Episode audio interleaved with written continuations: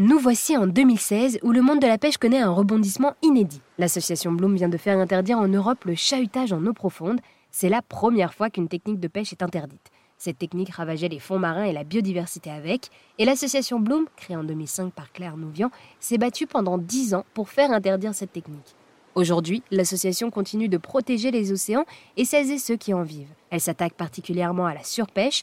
J'ai rencontré Valérie Lebrun, chargée de projet au sein de Bloom, elle m'a expliqué comment l'association faisait-elle pour s'investir dans tous ces combats. Alors, on essaie d'être le plus présent possible, mais on ne peut pas être présent sur toutes les balles. Ça, euh, c'est clair et net. On est très petit. Là, aujourd'hui, on est, une trentaine de personnes chez Bloom. Euh, c'est énorme. On n'a jamais été aussi nombreux.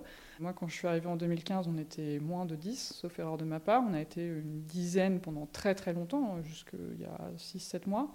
Et donc, on est obligé de choisir nos combats. Et donc on choisit les combats qui sont les plus structurels. C'est pour ça qu'on fait de la recherche, en fait. Ça, c'est une spécificité euh, de Bloom, je pense, par rapport euh, bah, à tout un tas d'organisations. Chaque organisation a sa manière de travailler, ses stratégies, et, tout ça, c'est complémentaire. Euh, c'est vrai que nous, on a vraiment, on met un point d'honneur à, faire de la recherche, à produire de la connaissance, de la nouvelle connaissance, pour rendre visible ce qui n'est pas visible ou qui est seulement visible pour quelques-uns.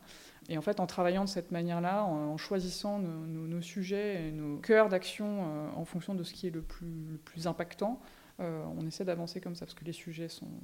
C'est immense, en fait. C'est océanique, si j'ose dire. D'ailleurs, en parlant de recherche, vous êtes euh, vous-même donc chargé de projet à l'association Bloom et vous participez activement à cette recherche. Oui, ben moi je travaille sur les, subventions euh, à la pêche. J'ai fait ma thèse euh, de doctorat chez, chez Bloom. Chaque discipline en fait a un, regard à apporter, euh, un type de connaissance à apporter.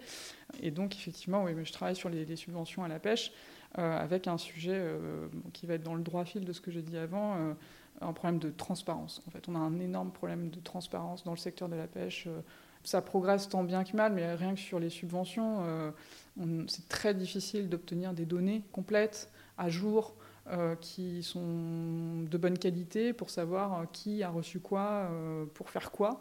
Et ça, on a, on a des combats judiciaires qui ont duré plusieurs années pour forcer l'administration, qui était en devoir de le faire. Hein.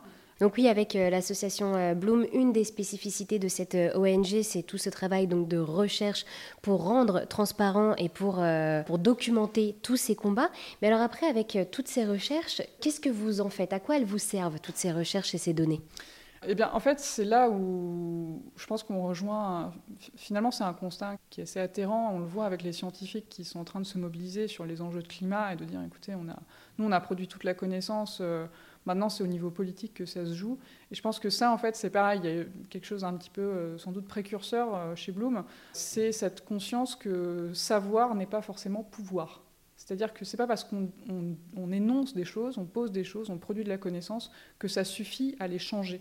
Et donc, en fait, nous, on, produit de la recherche aussi, euh, d'une certaine manière, dans l'optique de changer les choses, c'est-à-dire d'avoir une recherche qui a de l'impact, pour ensuite transformer, euh, en tout cas, avoir suffisamment de, être suffisamment solide et robuste sur nos connaissances pour euh, être inattaquable quand on va faire du plaidoyer.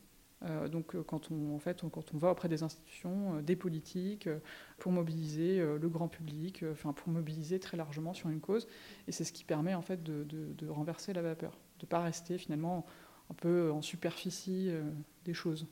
En plus de plaidoyer, Bloom s'appuie sur la mobilisation citoyenne. C'est bel et bien la pression que les citoyens et les citoyennes exercent qui a permis à Bloom de remporter des victoires historiques. Pour se mobiliser ou pour faire un don à l'association, rendez-vous sur son site internet bloomassociation.org.